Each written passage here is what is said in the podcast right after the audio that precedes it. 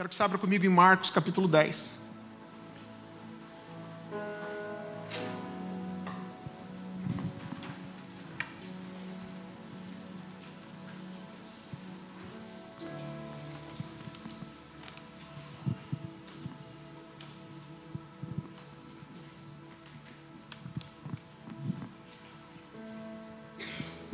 Marcos capítulo 10 é um texto muito conhecido. Provavelmente a sua Bíblia traz um subtítulo aí que, inclusive, é o título dessa mensagem: O Jovem Rico. Marcos 10, 17 diz assim: Quando Jesus ia saindo, um homem correu em sua direção e se pôs de joelhos diante dele. Ele perguntou: Bom mestre, o que farei para herdar a vida eterna? E Jesus lhe disse: Por que me chamas bom? Ninguém é bom senão um que é Deus, tu sabes os mandamentos. Não adulterarás, não matarás, não furtarás, não dirás falso testemunho, não defraudarás alguém, honra o teu pai e a tua mãe. Ele, porém, respondendo, lhe disse: Mestre, tudo isso guardei desde a minha adolescência. E Jesus, olhando para ele, o amou e lhe disse: Falta-te uma coisa. Vai, vende tudo quanto tens e dá aos pobres, e terás um tesouro no céu. Depois venha e siga-me. Diante disso, ele afastou-se abatido e triste, porque tinha muitas riquezas. Queridos, quando eu olho para esse texto, eu não consigo deixar de imaginar como eu me sentiria se eu visse essa cena. Se a gente voltar um pouquinho aqui, a gente vai ver que Jesus ele já estava atraindo as multidões. Então todo mundo queria um pouquinho de Jesus, todo mundo queria atenção de Jesus, todo mundo queria tocar em Jesus, todo mundo queria pedir alguma coisa para Jesus. E de repente, esse jovem ganha a atenção de Jesus. A Bíblia diz que ele não só vem correndo, mas ele vem correndo e se joga de joelhos diante de Jesus e fala: Mestre, o que eu faço para herdar a vida eterna? Eu acho que se eu visse esse cara, eu ia sentir assim uma invejinha santa dele, do tipo miserável, ganhando atenção de Jesus. E a Bíblia diz que Jesus olhou para ele e fala assim: Olha, por que você me chama bom? Você quer a vida eterna? Você conhece os mandamentos. E Jesus começa a citar alguns mandamentos da lei. E vamos lembrar que a gente não estava aqui no tempo da graça, mas a gente estava no tempo da lei. E mesmo diante da dureza da lei, esse jovem, com a sua resposta, ele parece ainda mais intenso. Porque Jesus fala dos mandamentos, ele diz o quê?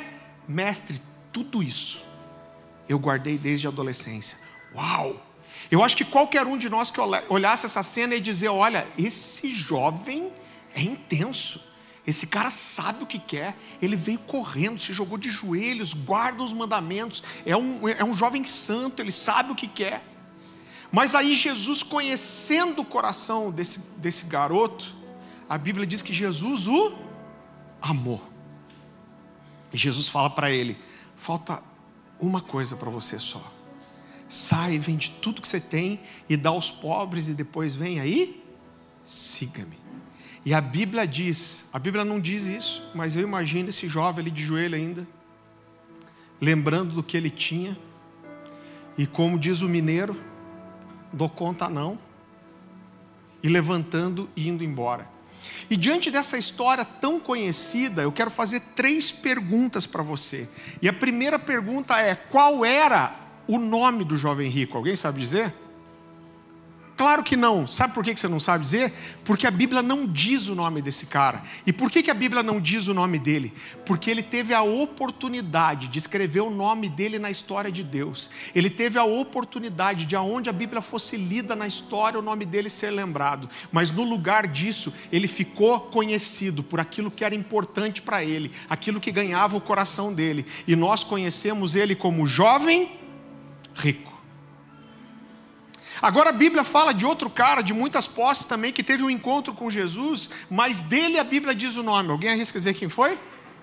Zaqueu. A Bíblia fala que Jesus tem um encontro com esse homem. Zaqueu era o principal dos coletores de impostos. Esse cara era odiado pelos judeus. Por quê? Porque ele era um judeu que trabalhava para os romanos cobrando imposto dos judeus. E muitos deles eram sem vergonha e cobravam mais do que deviam.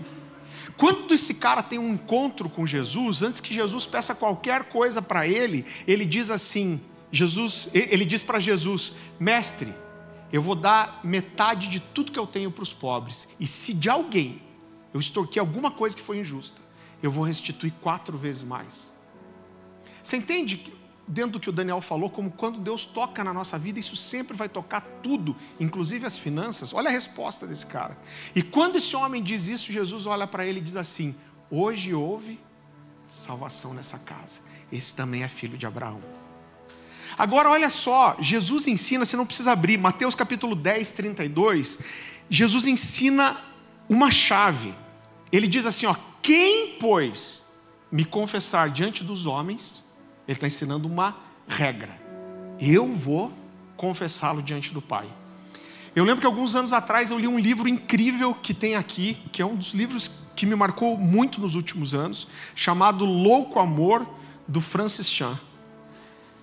E ele conta muitas histórias nesse livro, e uma das histórias que ele conta eu nunca mais esqueci. Ele fala algo muito interessante. Ele era pastor de uma mega igreja na Califórnia. Irmão, quando um americano fala que é mega igreja, é porque é um negócio insano mesmo. E ele deixou tudo isso para ir para missões e hoje ele tem igrejas nas casas. Vive uma coisa muito simples. E ele fala: Olha, mas quando eu era pastor dessa grande igreja, ele disse: Você não precisa ser pastor de uma igreja tão grande para você descobrir algumas coisas.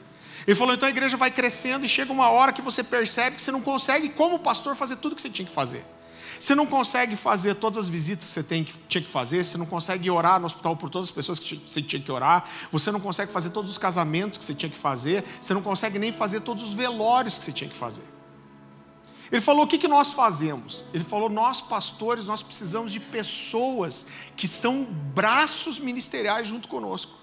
Então vai ter gente que vai chamar de diácono, líder, auxiliar, é, é, pastor, esqueci como que chama, pastor, hã? pastor coroinha, alguma coisa. Ele falou, mas a verdade é que a gente precisa de pessoas, diáconos, que nos ajudem a cumprir nosso ministério. E ele fala: Olha, eu tinha alguém na igreja assim, que era um senhor aposentado já, chamado Stan. Então ele falou: ó, quando o Stan é aquele pau para toda obra, toda igreja tem gente assim. Aquele cara que quando você pede, ele está lá. E ele disse que morreu o familiar de alguém na igreja. Essa pessoa ligou para a igreja e falou assim: Pastor, morreu um familiar meu. Muita gente da minha família não é convertida. E eu queria alguém para fazer esse culto fúnebre e dar uma palavra de Deus lá. Isso é muito comum de acontecer. E o pastor Francisco, com muitas atividades, ele falou: Olha, eu não consigo, mas eu vou mandar um homem de Deus aí. Ele ligou para o Stan e falou: Stan, aconteceu isso, você consegue dar uma palavra nesse, nesse velório? E o Stan falou: Pastor, claro que posso, pode deixar comigo. Esse homem foi para aquele velório. E ele abriu a Bíblia dele do lado daquele caixão e ele começou a explicar algumas coisas sobre Jesus, sobre a vida eterna. E quando ele terminou, ele fechou a Bíblia e ele falou assim: Olha, quando Jesus te chamar, não tem nada que você possa fazer. Você não vai poder parar o tempo, você não vai poder voltar atrás, você não vai poder ter uma segunda chance. Quando Jesus te chamar, você ou está pronto ou não está. E ele falou assim: se Jesus te chamasse hoje, como chamou esse homem, você estaria pronto? E ele pegou sua Bíblia e sentou numa cadeira do lado daquele caixão. Mas de repente ele começou a passar mal e caiu para frente. As pessoas perceberam que ele estava passando mal, chamaram o socorro, o socorro veio e não conseguiu fazer nada. Aquele homem teve um mal súbito e morreu ali mesmo no velório. E ligaram para o pastor Francisco e falaram: Pastor, o Stan teve um mal súbito, tentaram socorrer e o pastor ele faleceu.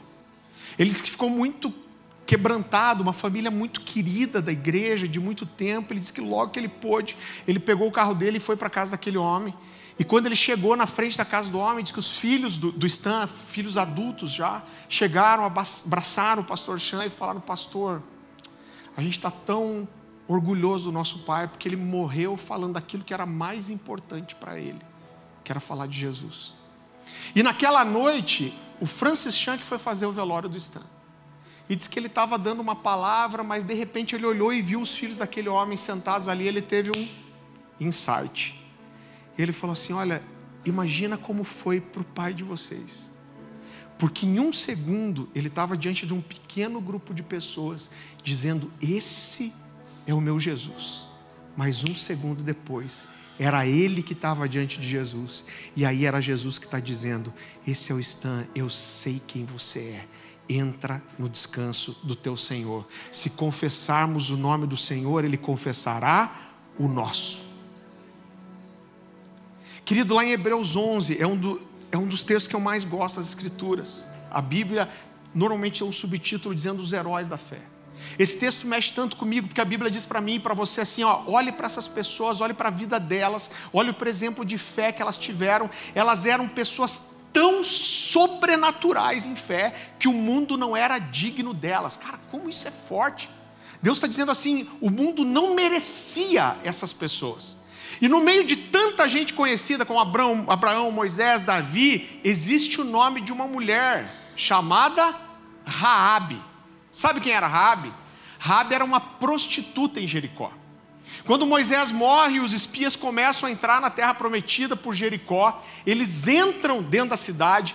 A Bíblia fala dos muros da cidade, às vezes a gente não tem noção, mas os muros da cidade eram umas coisas como o espaço daqui até lá ao fim. Andavam carruagens em cima.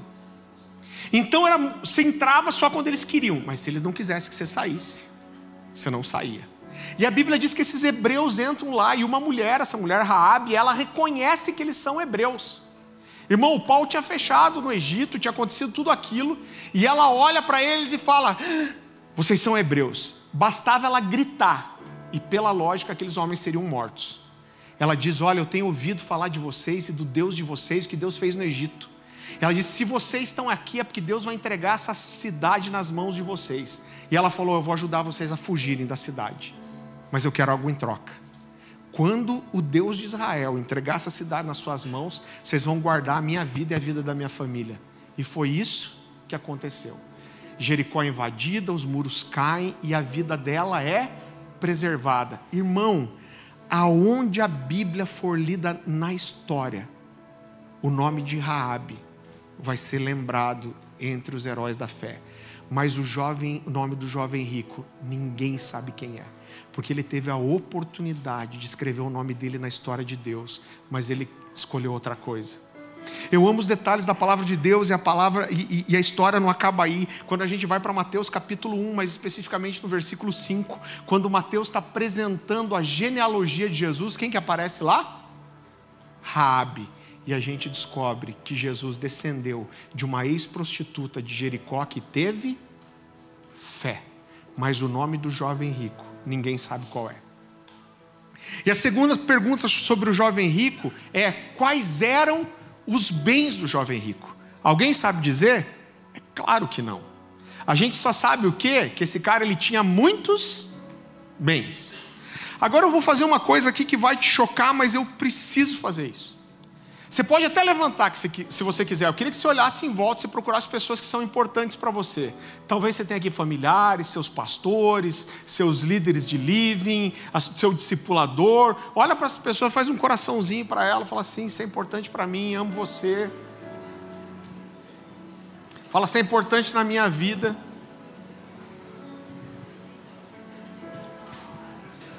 Achou pessoas aí que são importantes para você? Amém? Agora volta e olha aqui para mim. Ó, não distrai agora só. Olha aqui para mim. Dentro de 50, no máximo 70 anos, todas as pessoas que você conhece vão ter morrido e ninguém mais vai lembrar de você. E pouca diferença vai fazer o tipo do carro que você dirigiu ou da roupa que você vestiu. Sabe que a gente esquece duas coisas que são muito óbvias. A primeira coisa que a gente esquece é que a Bíblia diz que nós não somos desse lugar. Só que muitas vezes a gente vive como se a gente fosse daqui. Quer que eu, por que, que eu estou dizendo isso? Porque a gente dedica toda a nossa força, toda a nossa atenção, todo o nosso tempo, toda a nossa vida com os olhos numa coisa que é passageira. Cara, a sua eternidade você está construindo agora. Agora, quanto você dedica do seu tempo, da sua atenção, do seu coração, do seu pensamento para a sua eternidade? E quanto você dedica para essa vida aqui que vai? Então, queridos, a gente não é daqui. A Bíblia diz que nós somos o quê? Peregrinos. Ele está dizendo, vocês estão de passagem. Vocês estão, esse aí não é o lugar de vocês. Essa não é a vida de vocês mas muitas vezes a gente vive como se aqui fosse a nossa vida. Sabe outra coisa que a gente esquece muito rápido? Que a gente não vai viver para sempre. Agora as pessoas vivem, irmão, como se, gente, como se todo mundo fosse viver para sempre. Eu tenho uma imagem na minha cabeça, eu não lembro os detalhes, eu vou contar como eu, te, como eu lembro. No último emprego secular que eu tinha, eu atendia agências de publicidade, construtoras, e às vezes você tinha um contato com uma dessas pessoas em casa. Eu tenho uma imagem na minha cabeça do cara falando: oh, deixa eu te mostrar que sonhei a vida inteira com essa casa. Um cara já lá nos 60 anos. A vida inteira sonhei, porque eu sonhei a vida inteira com essa casa, e agora eu construí, porque essa casa tem não sei quantos metros quadrados, essa casa tem uma piscina com não sei quantos litros, meu condomínio tem aqui não sei o quê, tem isso, tem aquilo. A vida inteira, eu trabalhei a vida inteira para construir isso. Eu lembro de ficar olhando para a criatura e pensar assim: quanto tempo esse cara acha que tem para desfrutar disso, que todo objetivo dele está numa coisa que vai.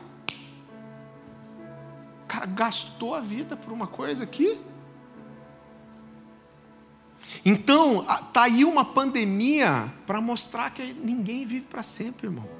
Quanta gente com dinheiro, com recurso, que a vida foi. Você sabe que quando eu e a Dani casamos, eu, eu, eu postei ali, ela postou a foto de um tapetinho que eu costurei. A gente morava pertinho aqui, do lado do, do Samuel e da Paloma, de um pessoal aqui da igreja. Pertinho aqui mesmo.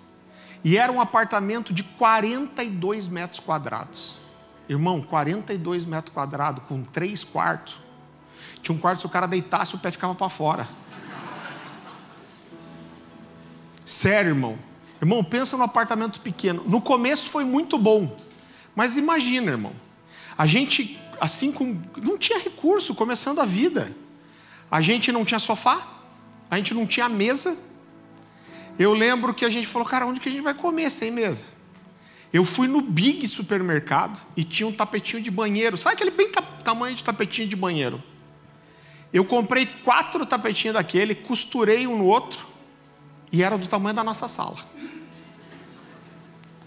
E a gente ficou alguns meses, daí a gente ganhou uma bandeja daquela de comer na cama, sabe? Que você abre o pezinho assim. E a gente armava aquela bandejinha no meio daquele tapete, a gente ficou alguns meses comendo no chão. E aí o tapete agora, pouco tempo depois, 20 anos, 17 anos, ele começou a se desfazer. Pensa num tapete valente, irmão. Eu acho que eu paguei tipo 10 reais cada tapete, 40. Estou vendendo por 25, se alguém quiser.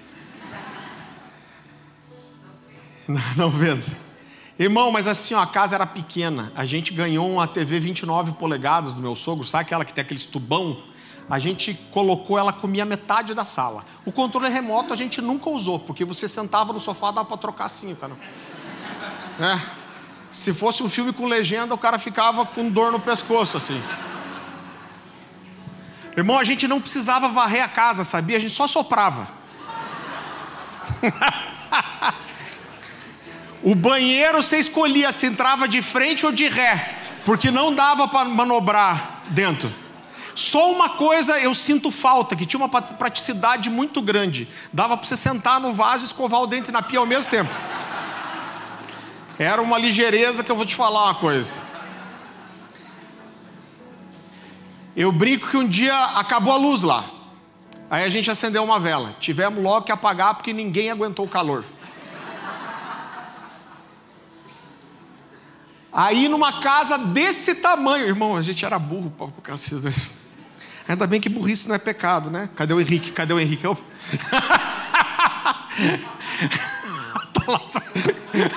De graça.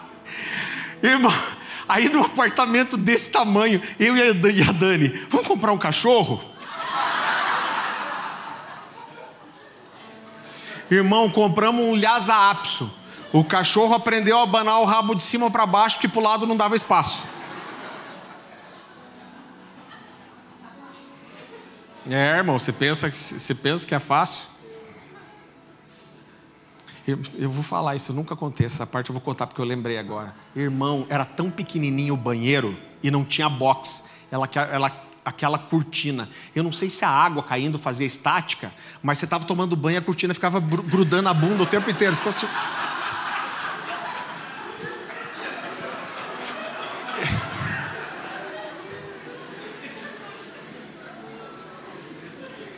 Irmão, aquele banheiro assim, ó, pensa o gordinho ainda lá, assim, ó, tomando banho assim. frio no inverno, não era gás o chuveiro, né? Aí você ia lavar a cabeça, dava com o cotovelo no registro, chá, água gelada. Irmão, foi. Foi. Foi uma benção, irmão. E a gente. A gente foi muito bom no começo, né? E, mas a, o que a gente começou a sentir muito? Porque a gente sempre amou ter gente em casa. E lá em casa sentia aqui três no máximo. Se fosse quatro, um de nós dois tinha que sair. Irmão, não tinha nem onde escorar. Para mudar de pensamento, tinha que sair de casa. E aí eu comecei a reclamar para Deus, falar, pô, Deus, dá uma casa maior para a gente, a gente não consegue receber gente em casa. Mano. Começamos feliz para caramba. Olha o cachorro aí, tem que ficar banando o rabo de cima para baixo comecei a reclamar com Deus. E aí eu fui um dia almoçar em casa, a Dani não estava comigo. Irmão, não é sempre que Deus fala comigo assim. Né, eu digo, costumo dizer que a maioria dos nossos dias eles não são sobrenaturais. A maioria dos nossos dias são naturais. Mas é a nossa fidelidade e disciplina nos dias naturais que torna os dias sobrenaturais possíveis. Irmão, às vezes Deus fala comigo de um jeito que eu sei que é Deus falando. E eu lembro que eu fui entrar em casa, eu coloquei a chave na fechadura. A hora que eu fui abrir, eu lembrei da imagem da sala da minha casa, que era um corredorzinho. Eu dei uma murmuradinha, eu falei, puxa Deus, quando você vai me dar uma casa nova? Eu ouvi Deus falando comigo. Deus falou assim: imagina a casa dos seus sonhos. Eu falei, terra, manto, vem em mim que eu estou facinho. Nem entrei mais. Falei, Deus, a casa dos meus sonhos ia ser assim. Eu queria ter uma casa com uma sala ampla para encher o pessoal da igreja. Eu queria ter uma cozinha aberta para estar tá cozinhando, estar tá com o pessoal. Eu queria um quarto a mais para poder receber os pastores que vêm de fora. E fui falando, irmão, fui falando, queria isso, queria aquilo. Quando eu terminei, eu ouvi Deus falar comigo assim: se eu te desse essa casa agora, quanto tempo você ia poder desfrutar dela. Eu tinha acho que 35 anos na época. Falei, ah, Deus, eu 30 e poucos anos, a média do, vida do brasileiro, 70, 70 e poucos anos. Falei, Deus, uns 35, 40 anos. Deus falou para mim assim: é tão importante assim mesmo? Falei, ah, beleza, deixa quieto.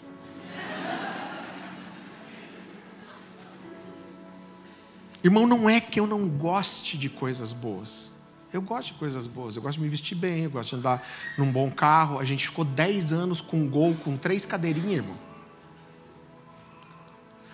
Agora, não é isso que ganha o meu coração. Quando eu vou para casa, eu não fico pensando, ah, mesmo quando eu tinha o gol, meu sogro nos abençoou e era emprestado o gol ainda. Dez anos. Eu não ficava, ai meu Deus, quando eu vou tocar de carro. Quando eu chegava em casa, eu ficava pensando, Deus, estou sendo fiel ao que o Senhor me trouxe para trazer. Eu estou trazendo mudança na vida das pessoas que estão perto de mim. Eu estou sendo aquilo que o Senhor quer. Essas coisas são boas, querido, mas não são o que roubam o meu coração. Querido, alguns anos atrás, na, na antiga igreja, a gente estava no final de um culto de jovens. E de repente um, um rapaz chegou para mim, eu estava cumprimentando algumas pessoas. E esse garoto chegou para mim e falou assim: Ô oh, pastor, tudo bem? Eu vi que eu nunca tinha visto ele. Ele falou: Pastor, eu precisava conversar um pouquinho, você pode me ouvir? Eu falei: Claro. Ele falou: ah, Pastor, eu precisava contar um pouquinho da minha história. Eu falei: Cara, pode contar. Eu lembro que eu puxei duas cadeiras. Ele falou: oh, pastor, eu, eu cresci num lar cristão. Mas quando a gente chegou ali no final da adolescência, eu e minha irmã, ele falou: Olha, meus pais se divorciaram, isso foi uma situação muito difícil para a gente, eles não conseguiram restaurar o casamento. Ele falou: Isso mexeu com toda a estrutura familiar, mexeu com o nosso coração. E ele falou: Há dois anos atrás, minha mãe foi morar na Europa e eu fui morar com ela. Ele falou: Pastor, aí longe dos irmãos, dos amigos cristãos, longe do meu pastor. Ele falou: Cara, eu comecei a me afastar muito de Deus. Ele falou: Eu me afastei de Deus, eu pequei. E ele falou: Pastor, há muito tempo eu não ouvia Deus falar comigo. Ele falou, mas alguns dias atrás, eu levantei um dia de manhã, eu sentei na cama e ele falou: eu, eu não sei te explicar, mas Deus falou comigo. Deus falou para mim assim: se você não voltar para mim agora, você não volta nunca mais. Ele falou: tinha tanta certeza que era Deus que aquilo me deu um desespero. Eu falei: meu Deus, eu preciso ir embora para o Brasil. Porque se eu não for embora para o Brasil, eu não vou conseguir voltar para Jesus, eu não vou conseguir me firmar. Eu preciso correr para Deus. Ele disse que chegou para a mãe dele e falou: mãe, não sei te explicar, mas eu preciso voltar, preciso voltar, preciso voltar. Comprou uma passagem. E aí ele falou para mim: pastor, eu comprei uma passagem, eu acabei de desembarcar no Brasil. E ele falou: você pode me ajudar? Eu falei: claro que eu posso te ajudar. Se todo mundo viesse facinho assim, né? E eu lembro que eu e a Dani, a gente abraçou esse menino. E ele é um menino precioso, amoroso, doce. Irmão, pensa num guri de Deus. Veio, confessou todos os pecados, a gente tirou os carrapichos dele, levamos ele para casa. Ele não só ia na nossa casa, eu lembro de uma noite muito especial que a gente teve na casa dele. Então ficou um cara assim de casa. Um ano depois, exatamente, esse menino estava bombando na fé, apaixonado por Deus, transbordando Deus. Ele era tão intenso que ele ajudava a liderar uma célula já na quinta-feira à noite. E na sexta-feira à noite a gente tinha uma célula na nossa casa às 11 horas da noite. Por que 11 horas? Pegava o pessoal que saía da faculdade. Né? Então a gente tinha essa célula e ele já ajudava a liderar, já era um, um líder auxiliar na quinta-feira e na sexta-feira ele ia lá em casa. E eu lembro que a gente já estava morando numa casa maior, glória a Deus, aleluia. Às vezes é só a gente abrir mão que Deus faz. E a gente morava é, num sobrado. E eu lembro que ele chegou aquele dia, tocou o interfone do condomínio que a gente morava, ele estava feliz, me abraçou, me deu um beijo no rosto, ele estava assim radiante.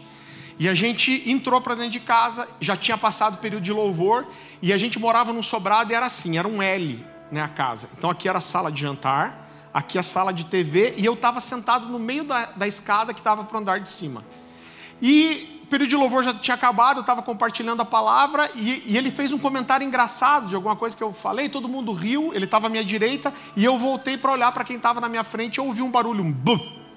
Quando eu olhei, ele tinha caído para frente caiu no chão. Irmão, no impulso, quando eu vi, eu só pulei da escada, estiquei ele no chão e a primeira coisa que eu fiz foi colocar a mão na cabeça dele e orar. Mas a hora que eu comecei a orar, eu vi que a boca dele começou a ficar roxa. E, eu, e, e a impressão que eu tinha era que ele estava parando de respirar. E aí eu falei: Meu Deus, gente, é sério, chama o SAMU. Irmão, não sei nem como começou. O Weber, que era um discípulo meu, que hoje é missionário na Alemanha, quando eu vi, o Weber já estava fazendo respiração boca a boca e uma massagem cardíaca. Nisso o SAMU já atendeu, e se eu não me engano, eles mandaram a gente fazer 15, 15 massagens e três respirações. 15 massagens, três respirações. Irmão, era novembro, estava um calor e o cara ainda com tecido adiposo suava assim, corria suor e estava cansando. Só que toda vez que eu parava, a boca dele começava a ficar roxa de volta. É a impressão que eu parava, ele parava de respirar. Eu lembro que eu falei para o Heber, eu falei, cara, a gente não pode parar porque ele não está respirando. Irmão, a gente ficou fazendo isso por 15 minutos. 15 minutos depois o SAMU chegou. E eu lembro que, se eu não me engano, era um paramédico. Eu lembro que um cara bem alto, assim, com dois auxiliares, se eu não me engano. E ele chegou com toda uma parafernália. Ele tinha uma, uma espécie de uma maletinha com uma telinha de LCD. Então era aquela máquina de eletrochoque, desfibrilador. É que acaba com um pregador uma palavra dessa, né? E, e esse cara chegou já, a, abriu a camisa dele, já colocou o negócio e bum, deu o primeiro choque. Quando deu o primeiro choque, a máquina ligou e eu vi que ela fez assim. Sentiu o efeito especial? Não. E eu olhei e falei: Meu Deus, cara, o coração dele não está batendo. E aí aquele médico gritou: adrenalina, adrenalina. Pegou duas ampolas de adrenalina, puff, adrenalina e choque. Choque, um respirador e de volta. Falei, meu Deus. O médico de volta, adrenalina. Ele pediu adrenalina três vezes. Fiquei sabendo depois que é o máximo que se dá. Irmão, e ali massagem, e choque, respiração, e aquilo foi passando cinco minutos, seis minutos, sete minutos, oito minutos, foi me dando um desespero. Eu lembro que eu saí para fora, tinha uma muretinha que dividia um sobrado do outro. Eu lembro de colocar minha cabeça naquela mureta e eu fiz uma das orações mais intensas da minha vida. Eu lembro exatamente o que eu orei. Eu falei, Deus, não deixe esse menino morrer aqui. Falei, Deus, não assim, não desse jeito. Falei, Deus, ele está apaixonado pelo Senhor, a gente ama esse garoto. Ele tem, eu acho que 20, 23 anos, era 21 anos, 23. Falei, Deus, ele tem 23 anos, está apaixonado pelo Senhor. Eu falei, não deixe esse menino morrer aqui, não desse jeito, não na, no, no chão da sala da, da minha casa. Eu apelei para Jesus. Eu falei, Jesus, você conhece minha vida de oração.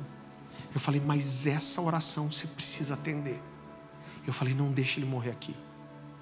E eu terminei de orar isso, eu entrei para dentro de casa. Quando eu pisei dentro de casa, o paramédico que estava em cima dele, ele levantou, olhou para mim e falou assim: Olha, a gente vai parar porque ele foi a óbito mesmo. A gente estava umas 18 pessoas, todo mundo começou a chorar. E eu não sei se você sabe, mas quando a pessoa vai a óbito, o SAMU não leva, tem que esperar o carro do ML chegar. Eu acho que ele ficou deitado no chão da sala da minha casa até três horas da manhã. Eu lembro que quando era quase três horas, o pastor Luciano Subirá me ligou, falou: Farley, fiquei sabendo o que aconteceu, estou indo aí para sua casa. falei, pastor, não venha que nem eu vou ficar aqui. falei, cara, eu vou dormir na casa da minha sogra. A gente tinha um discipulado no dia seguinte. Eu falei, pastor, só não desmarca nosso discipulado, porque eu não estou bem, eu vou precisar falar. Quando o carro do IML chegou, ele não passava no portão do condomínio por causa da cerca elétrica.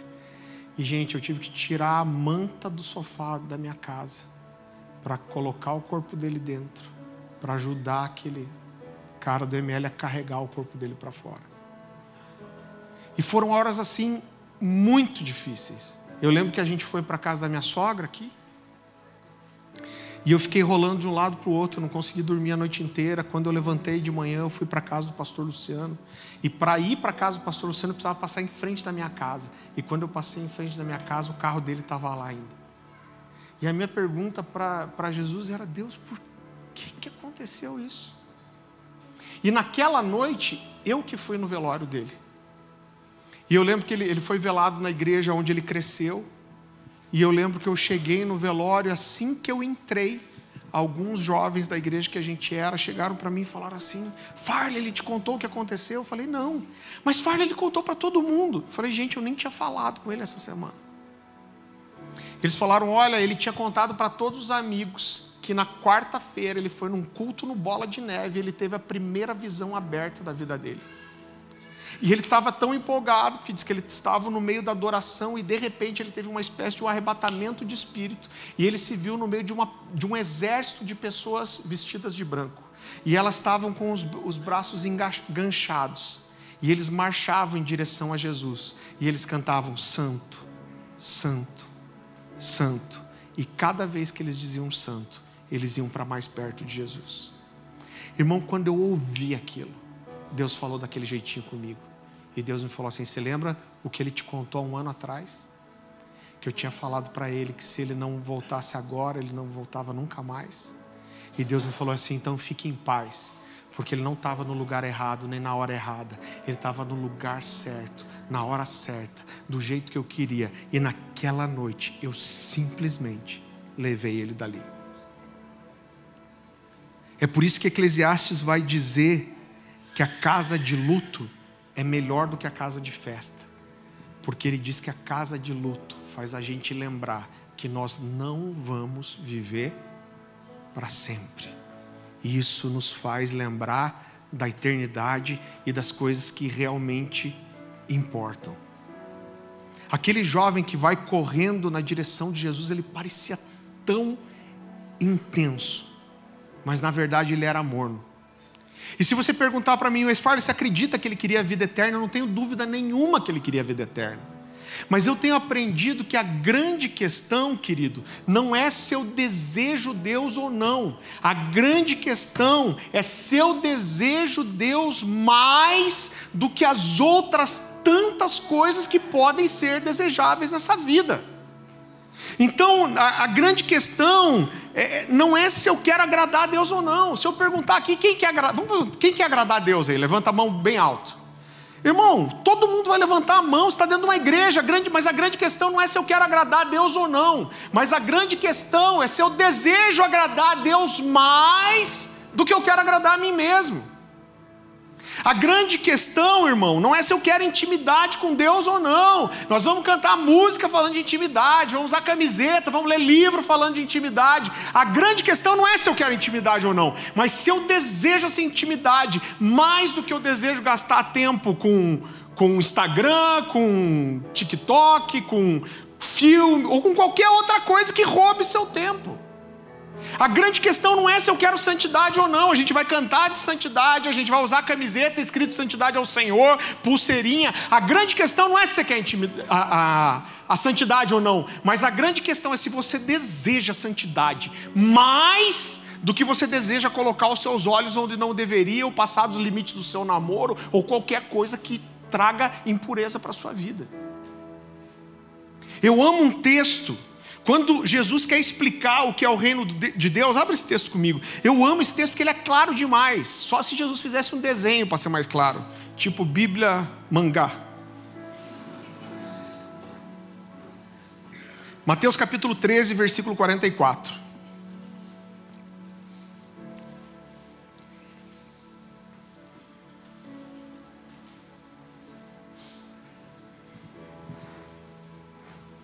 A palavra do Senhor diz assim: o reino de Deus é semelhante a um tesouro oculto num campo, o qual certo homem, tendo achado, o escondeu, e transbordante de alegria, repito comigo, transbordante de alegria, vai, vende tudo que tem e adquire esse campo.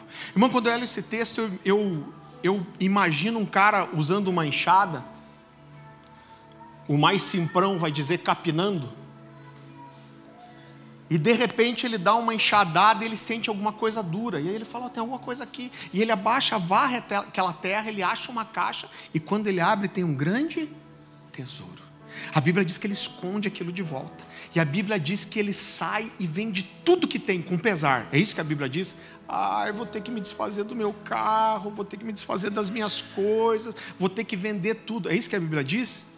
A Bíblia diz que transbordante de alegria, com uma alegria que não cai no peito. Ele vende tudo que tem para comprar aquele campo. Sabe por quê? Porque independente do que ele tenha, quando ele reconhece o desejo que ele tem por aquele tesouro, o que o tesouro significa para ele, todas as outras coisas perdem o valor. Não importa o que seja, comparado àquilo, tudo vale nada. E o que Jesus está ensinando para mim e para você, que é que quando a gente olhar as coisas de Deus e a gente olhar para o Senhor assim, nós encontramos o reino. Então, tudo, querido, é uma questão do valor que eu dou. E a última pergunta que eu quero fazer sobre o jovem rico é: quem teria sido o jovem rico se ele tivesse dito sim para o chamado de Jesus? Você entende que eu não estou falando de salvação aqui, irmão, mas eu estou falando de comissão, de chamado, de entrega. Vamos entender uma coisa: esse jovem foi um dos poucos seres humanos, ninguém nunca mais vai ter essa chance.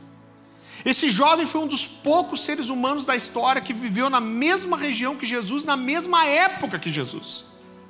E esse cara teve um encontro com Jesus, a Bíblia diz que Jesus o amou e disse: Vai, vende tudo que você tem, dá aos pobres e depois o quê? Vem aí, siga-me. Para quem mais Jesus disse isso? Para os discípulos. Você já, eu sei que o número 12 é um número profético na Bíblia, mas você já pensou que se esse cara tivesse dito sim para o convite de Jesus, talvez a gente tivesse 13 discípulos e não 12? Você já pensou que se esse cara tivesse dito sim para o chamado de Jesus, talvez a gente tivesse um evangelho com o nome dele? Você já pensou que se esse cara tivesse dito sim para o chamado de Jesus, talvez a gente tivesse várias epístolas com o nome dele? Porque ele teve a oportunidade de escrever o nome dele na história de Deus, mas ele preferiu outra coisa. E a minha pergunta para você, eu quero jogar essa mesma pergunta para você: quem você pode ser, irmão? Se você realmente disser sim para o chamado pessoal de Deus na sua vida, aonde você pode chegar? Eu quero contar um pouquinho da minha história para você, bem rapidinho, eu já estou chegando no fim. Eu nasci num lar cristão, meus pais se converteram, eu tinha um ano. Quando eu estava com 13 para 14 anos, eu comecei a trabalhar o dia inteiro e estudar à noite, e eu tive um esfriamento espiritual. O que é um esfriamento? Eu não queria ir mais na igreja, estava sempre cansado. Aí comecei a ter meu dinheiro e tentei fazer umas coisas erradas, mas eu digo que foi uma tentativa frustrada de desviamento. Por quê? O que eu fiz de errado? Irmão, tomei uns porre. Pensa num negócio desgraçado que é ficar bêbado. Não sei como o povo acha graça disso. Aí eu odiava ficar bêbado. Tomava 15 litros de água para tentar ficar de cara de volta. Falei uns palavrão, me sentia super mal e arrumei umas namoradinhas. Agora, toda vez que eu pensar em fazer uma coisa errada com essa menina, eu vou falar uma coisa para você que você vai dar risada. Toda vez que eu pensar em levar uma menina para cama, eu pensava assim, cara, se eu levar essa menina para a cama, eu estou escolhendo pecar, eu sei que é pecado, isso é o que a Bíblia chama de pecado deliberado. A hora que eu sair do quarto dela, eu vou pisar na, na rua, vai vir um cara com um fusca velho enferrujado, vai me atropelar, eu vou morrer, eu vou para o inferno. Eu tinha certeza que isso ia acontecer. Sabe o que é isso? Isso é uma coisa chamada temor. Irmão, o crente que perde o temor, ele perde uma coisa essencial para a vida cristã. Mas eu tive esse afastamento e fiquei assim com 15 para quase 16 anos. Quando eu estava com quase 16 anos, eu estava com muito conflito com os meus pais. E eu lembro que eu fui dormir uma noite. Irmão, não sei se já teve a experiência de ter visão aberta, mas pelo menos a minha experiência é assim, eu já tive algumas vezes. Parece que você fica meio bobo, você fica assim. Aí quando acaba, você fala, ai meu Deus, o que eu vi? Você leva um susto do tipo do Wayne. Fala isso, cadê o Wayne? O Wayne é nosso missionário intercessor de tempo integral. Irmão, ele é a pessoa mais fácil que eu conheci na vida de ser assustada. Então o dia que você vir aqui na igreja durante o dia de tarde, eu vou pedir um favor para você tenta entrar quietinho e dá um susto nele. Ele se assusta sempre do mesmo jeito. Ai meu Deus, é engraçado. Então você fica meio assim, quando você tem uma, eu tenho uma visão aberta, você fica assim, meio bobo olhando. Aí quando acaba, você fala, ai meu Deus, o que eu vi? Tipo ele. Ai meu Deus do céu, o que eu vi? E eu tô deitado no meu quarto, irmão, eu comecei a ouvir. Foi a única vez que eu ouvi algo que não foi ouvir no espírito, no coração. Eu ouvi com o ouvido natural. E eu ouvi um buchicho que eu não entendia o que, que era, mas fazia assim, ó. E eu estou ouvindo isso, estou ouvindo, irmão, aqui no meu ouvido. E não sei como, mas eu sabia, e eu falei assim: estou ouvindo alguém orar por mim. Quando eu pensei, estou ouvindo alguém orar por mim, uma voz gritou no meu quarto. E essa voz gritou assim: Samuel 2. Irmão, um grito. Pensa num cara que saiu correndo assustado saiu voando coberta, travesseiro, aí o cara tropeça, começa a correr de quatro, que a gente chama de catar cavaco, né? Que daí o cara tropeça e começa a correr com a mão junto. Corri para onde? Para o quarto dos meus pais, 16 anos. Meti a mão na, na, na luz já. Minha mãe sentou na cama assustada, meu pai ficou olhando para o teto de olho aberto, tentando entender o que estava acontecendo. Eu falei, mãe, estava ali, de repente ouvi um buchicho, sabia que estava uma voz orando por mim, um troço esquisito, e daí de repente uma voz gritou no meu quarto, Samuel 2. Eu lembro que minha mãe olhou para mim e falou assim: Foi Samuel 2 que você ouviu? Eu falei: Foi. Ela pegou a Bíblia que sempre ficava no criado mudo, do lado da cama, e ela abriu a Bíblia e começou a chorar. E quando ela começou a chorar, eu falei: Mãe, você está me assustando. Ela falou: Farley, alguns dias eu fiz uma oração aí onde você está. Ela falou: Tenho visto você se afastar de Deus. E eu fiz uma oração para Deus. E eu falei: Deus, eu não gerei filho para ir para o inferno. Ela falou: ou o Senhor resgata ele, ou pode matar ele primeiro. Eu falei: credo, mãe.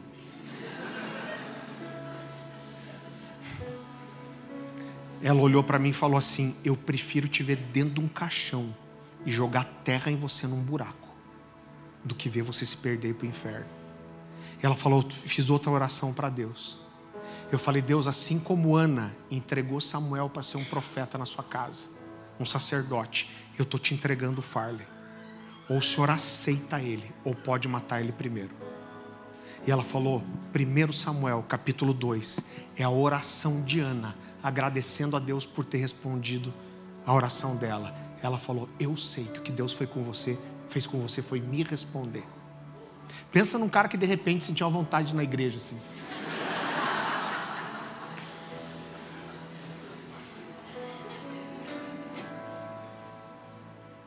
Irmão, olha só. Quantos pais e mães a gente tem aqui? Irmão, ser pai e mãe é uma das coisas mais loucas da vida, né? Eu lembro que quando a Dani estava grávida, os meus amigos que já eram pais chegavam e falavam assim: Cara, você acha que a ficha caiu, mas só cai quando nasce. Eu achava que eles eram tudo bocó. Eu falei assim: Esses caras que não aproveitaram. Eu fui em todas as as ecografias. Eu fiz lista no iPod, botava na barriga da Dani para o Caleb ouvir, mexia a luz para ele mexer. Eu curti tudo, eu tô aqui, até os desejos eu tenho juntos. E eu achava que eu tinha certeza que eu estava entendendo o que acontecia. Agora, irmão, a verdade é que quando você está dentro daquele centro cirúrgico, e eu participei de todos os partos, e o médico vem com aquela trouxa azul marinho, mete no seu colo e se olha e fala: Uh, Vou ter que cuidar agora. Nasce um amor que você não sabe da onde. O Caleb era, bem branquinho. Eu lembro que a primeira coisa que eu vi é que ele tinha uma veinha saltada que aparecia aqui no nariz. Irmão, vem um amor que você não sabe da onde que é. Muda a sua vida. Primeira vez que você olha para o seu filho. Isso muda seu coração. Você é transformado em um momento. E você não sabe de onde que vem, eu não sei se é mais difícil é, amar algo que você não conhece o rosto, né? Porque tem aquela ecografia 3D, pensa um negócio feio do satanás que aquelas crianças você vai, né? Cara, parece um chiclete mastigado aquela, aquela criança, né? Masca um chiclete, bota dois feijãozinhos, você não paga a ecografia 3D, que é aquilo ali que você vai fazer o seu filho. Pensa num troço feio, né? E Aí você vê, vem um amor que você não. Eu lembro que quando o Caleb estava com seis anos, irmão, eu sou sanguíneo. Quem é sanguíneo? Sanguíneo é, é difícil. Ah, para a gente é fácil. É duro conviver com a gente. Vou confessar meu pecado para vocês aqui. A Dani me levou num psiquiatra esse ano. Eu estou tomando os remédios, estou bem melhor. Verdade, gente, não é brincadeira, é verdade. Aí o psiquiatra pediu uma indicação pro Eros, fala um cara bom aqui. Ele falou, cara, esse aqui é um dos melhores da cidade. Eu falei, vou lá então.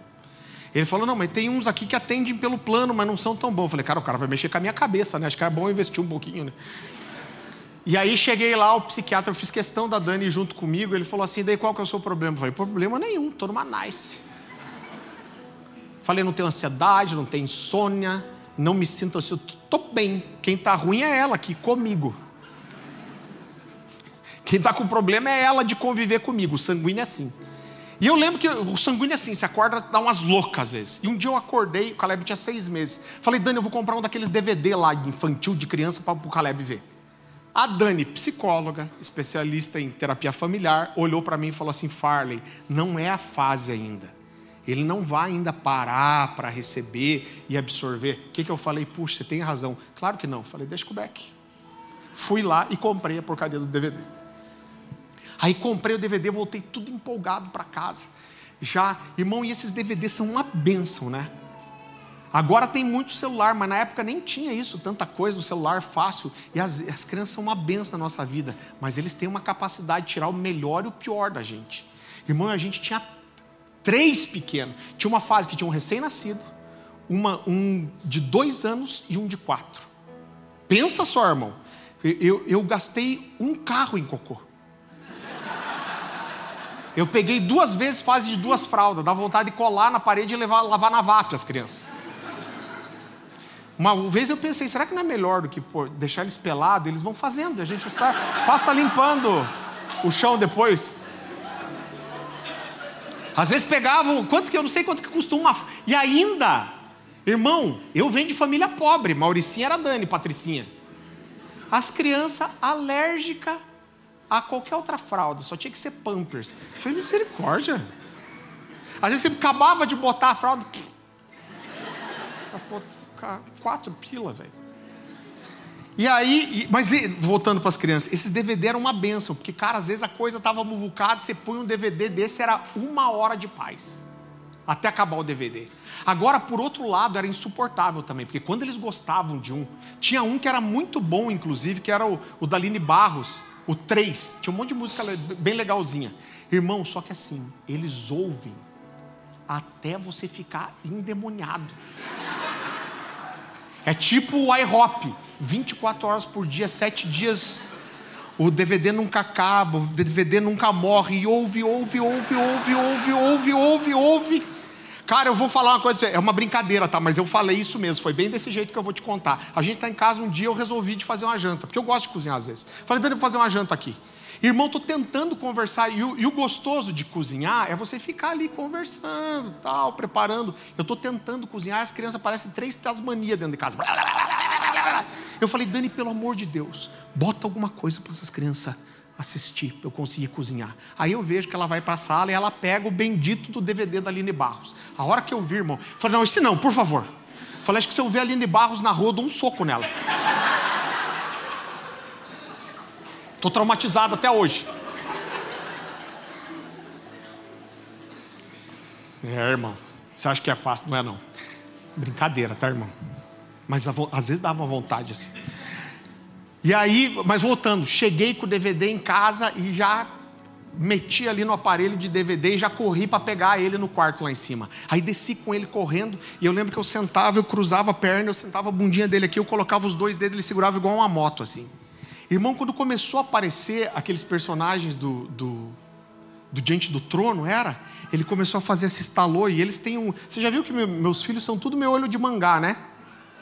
Só a cor que eles puxaram de mim. Tudo o resto é da Dani. Se eu fizer 15 filhos, graças a Deus, vai ser a cara dela. E aí ele estalou aquele olho daquele tamanho, ele começou a fazer assim. Oh, oh. Irmão, eu comecei a olhar para ele e comecei a chorar. Chorar. E eu sempre falo isso, homem chora feio, irmão. Eu não sei se a mulher ela treina mais, né? A mulher ela chorando, ela chora assim. E faça um teste. Se ela não tiver um lenço na mão, eu tenho uma teoria que materializa. Agora o homem, não sei se porque não treina, o homem é feio, o homem chora assim. Ó. Quando você tem um manto, ministro de paternidade, o homem é aquele que chora no seu ombro, deixa dois cadarços de ranho. E aí eu tô chorando desse jeito, bem na hora que eu tô chorando, a Dani desce a escada. Aí é no meio da escada, mas eu lavado já chupando assim, né? Aí ela olha para mim e fala assim: Você está chorando?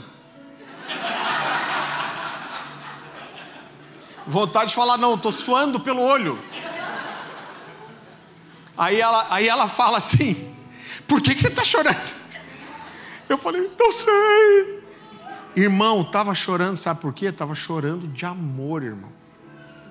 Porque só olhar a emoção dele me fazia chorar.